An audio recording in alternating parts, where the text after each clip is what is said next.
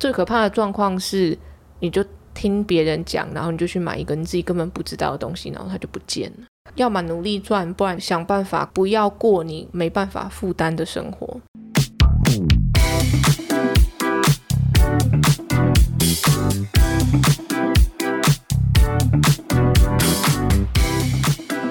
欢迎收听理科 PD，大家好，我是迟迟。今天这个主题是我想的，我要揪你跟我一起聊，因为我其实蛮多疑问的。该不会是生小孩吧？嗯，不是，你只是生过一胎了不起啊。啊，你怎么会突然想要聊这个？因为我之前看到一则文章说，统计退休生态指标，我看了真的是很惊吓哎。我本来认为呢，大概四十岁开始才要规划退休后的生活或者是存退休金，但因为通膨的问题嘛，其实现在提前平均准备布局退休的年龄层，你才变几岁？三十六点九九岁。他甚至是有三成二十几岁的人已开始规划退休，不是说我二十几岁还是什么三十六岁我就要退休，而是说已经提前到这个年龄层就要开始规划退休之后钱哪里来。就是有一群二十岁、三十岁的人，现在已经在为了退休在存钱做计划的意思。是，还有提到一个啊，退休的住宿呢。有近七成的民众呢，愿意住在养生村。大概一半以上的民众呢，愿意月付四万以上入住养生村。你之前不是 YouTube 有拍过一个企划，就是养生村吗？对啊，大家都以为是叶配，但是应该是应该是叶配我的频道有拍养生村这个影片。但大家如果有兴趣的话，可以去看看。如果要讲近三成二十几岁的也在规划退休，我应该可以算是在三成里面的其中一个。你已经不是二十几了。我说当初二十几岁的时候，因为我在二十几岁的时候就有注意到养生村这件事情。为什么？谁没事会想到这个？我可能是被广告打到吧，就是 但是是因为我那时候有买房梦，我认为那时候我的钱根本就不可能买房子嘛。我想说，如果买不起房子的话，那我就是存一笔钱，老了之后住进养生村。买房养老不太实际的原因，是因为你人会老，房子也会老。你二十岁买一个一年新的房子，等到你七十岁的时候，那房子是五十岁，五十岁是不是已经到了一个可以被打掉重练的年纪了？而且我也想说，如果我贷款还完的话，我差不多要进棺材了。那你猜猜看，养生村一个月平均花费大概是多少？你刚不是说有几成的民众愿意付四万块以上吗？哎，你知道四万块以上已经是很高级的。我去拍的养生村呢，大概两到三万就可以入住了。我先问一下，地点附近会不会交通很不方便？会。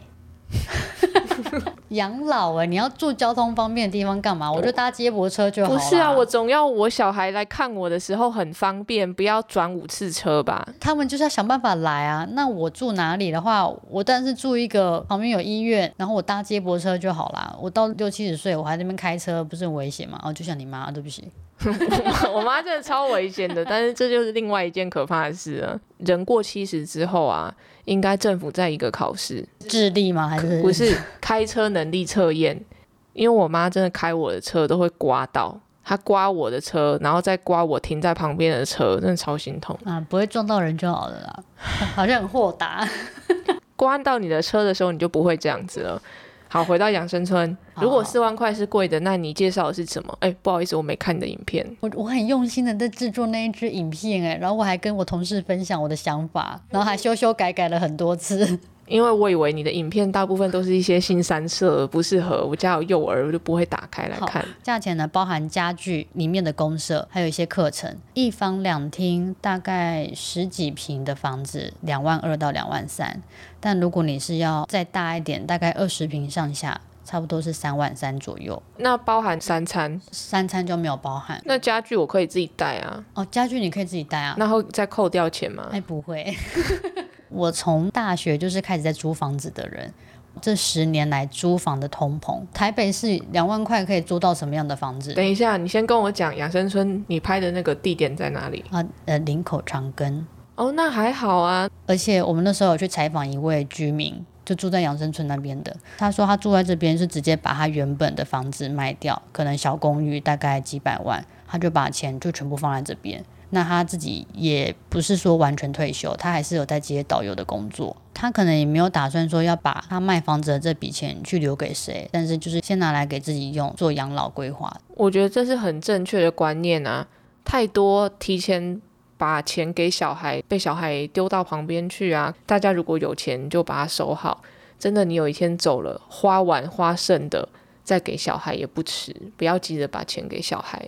刚刚听到这个，我有两个问题。第一个问题是，现在两万二，我可以先买吗？诶，不行，要么就是以后通货膨胀，所以价格会越来越贵。如果通货膨胀用百分之五来算的话，二十年之后、三十年之后，它可能就变成四五万块了。所以如果你现在要准备的话，你心中要想的是四五万块，而不是两万块。然后第二点，我很担心的就是刚刚我问三餐，哇，没有东西吃怎么办？三餐我要准备多少钱？他有建议你要准备多少钱吗？诶，没有。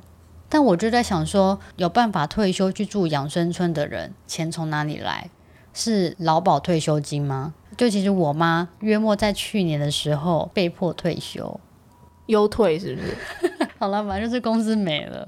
嗯，虽然她其实从五年前大概就在讲这件事情，她说因为我跟我姐大了，那看我们两个也可以照顾好自己。他就一直跟我说啊，今天如果我公司怎么样了，我没有工作了，我也觉得没差，没有关系了。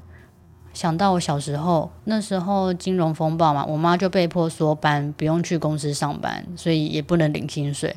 我姐就超担心的，如果我妈没有工作怎么办？那时候我还没毕业，我姐还在念书。但现在我妈也不用担心这些事情嘛，她就很开心的被优退。好，那你妈现在一个月可以领多少退休金啊？其实，因为我妈的年龄和保险年资还没有到申请老年给付的条件，或者是劳保退休金，所以我还是有再帮她保回去劳保。嗯，再保个五年好了，她就可以领月领退休金，大概两万多块。你是不是觉得两万多块不能干嘛？付了养生村的房租，没钱吃饭啊。对呀，那我可能会建议她，你不要住那么高级的养生村。那我妈就会说啊，你不是有房子给我，我为什么会去住养生村？那另一方面呢，我妈有一个小小的房子，大概才几百万而已，就可能她年轻的时候打拼借钱买来的。她现在有出租，大概一个月房租还有被动收入一万多块吧。虽然我也不知道她这样够不够。所以听起来，你妈退休大概一个月可能可以有四万块钱的收支，你觉得四万块对你来说够吗？对我来说当然不够啊。那你有在为自己的退休做准备吗？我看一些后台的资讯，我们的听众收入还算蛮高的，但是收入高，像你也是收入高哦。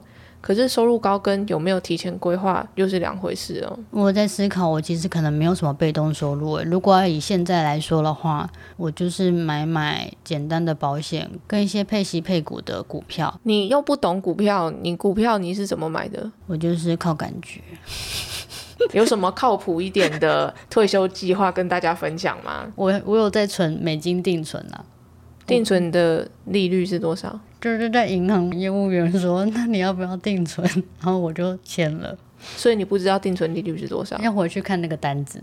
你什么时候签的？如果不是今年签的，都不会高到哪里去。大概四五年前吧。那就是低呀。嗯，看来你是钱太多了，所以不在乎那一点小钱哦。那就我就不管了。但我最近有在考虑长照保险这件事情。我怎么觉得你现在是来夜配是不是？为什么你都感觉你在推销我一些我没有要的东西？我会考虑长照保险，其实就是担心我老母之后如果需要的话，我还没有签呢。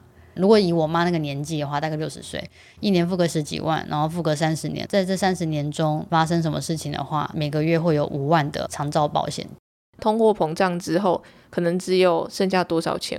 我其实就是因为考虑到通货膨胀的这个问题，所以我就没有签下去要买这个长照保险。但是我讲的也不准啊，因为每家寿险的规定也不一样嘛。好了，除了这些，还你还有什么退休计划跟准备？没有了，我还有贷款还没有还清。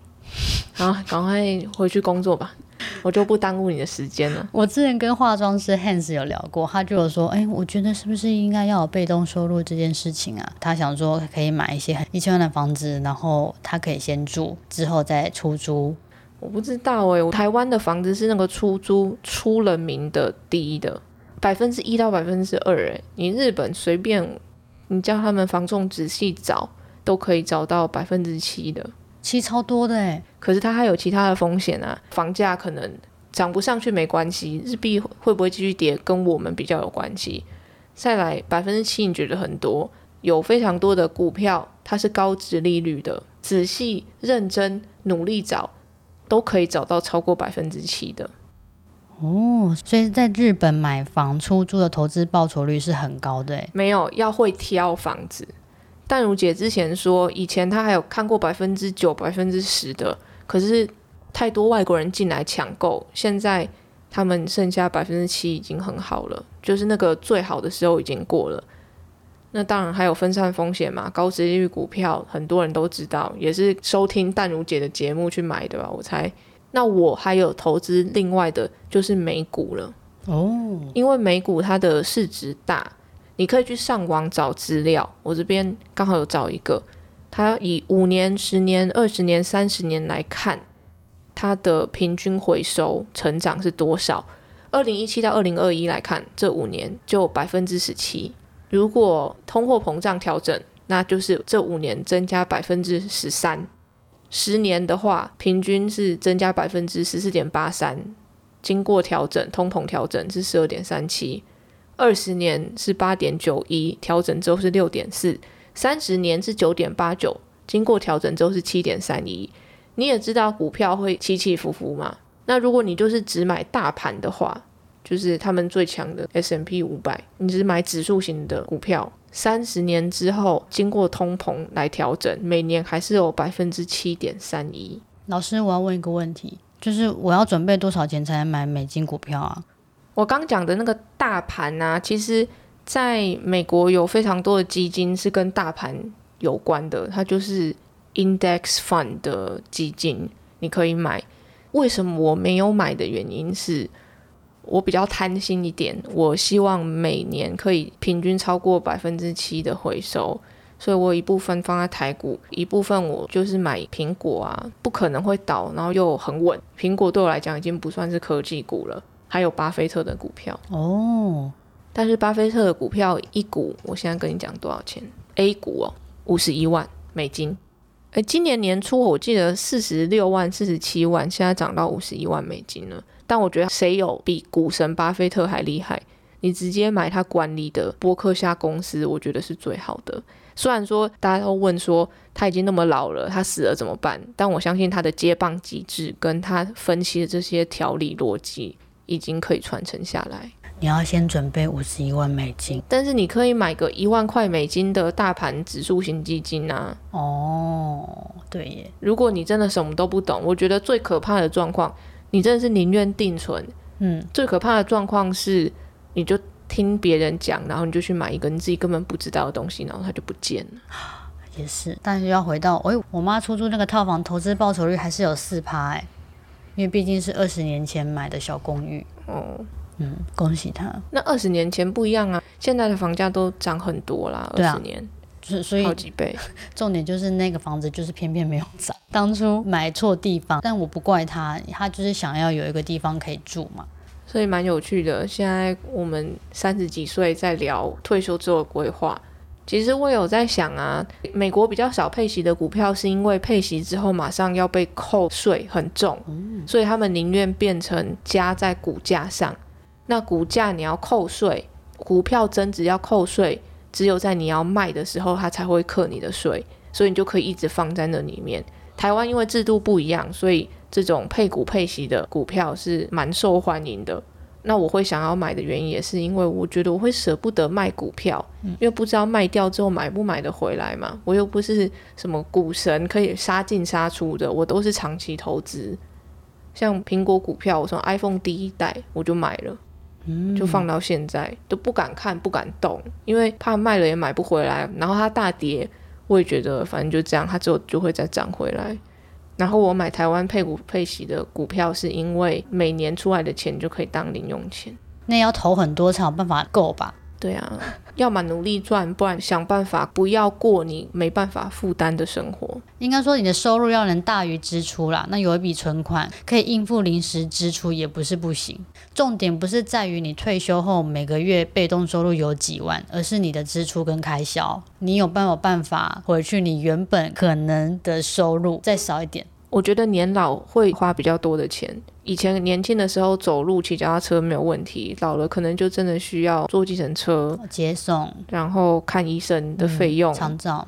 这些都要提前做准备了。但就差在于就是你的物欲高不高啦。到那个时候，你能降低自己物质欲望吗？我常常听到有人在讨论怎么样提前规划退休什么的。里面有一点，他会叫大家每个月来的钱自动转账到你退休的户头。你有这样做吗？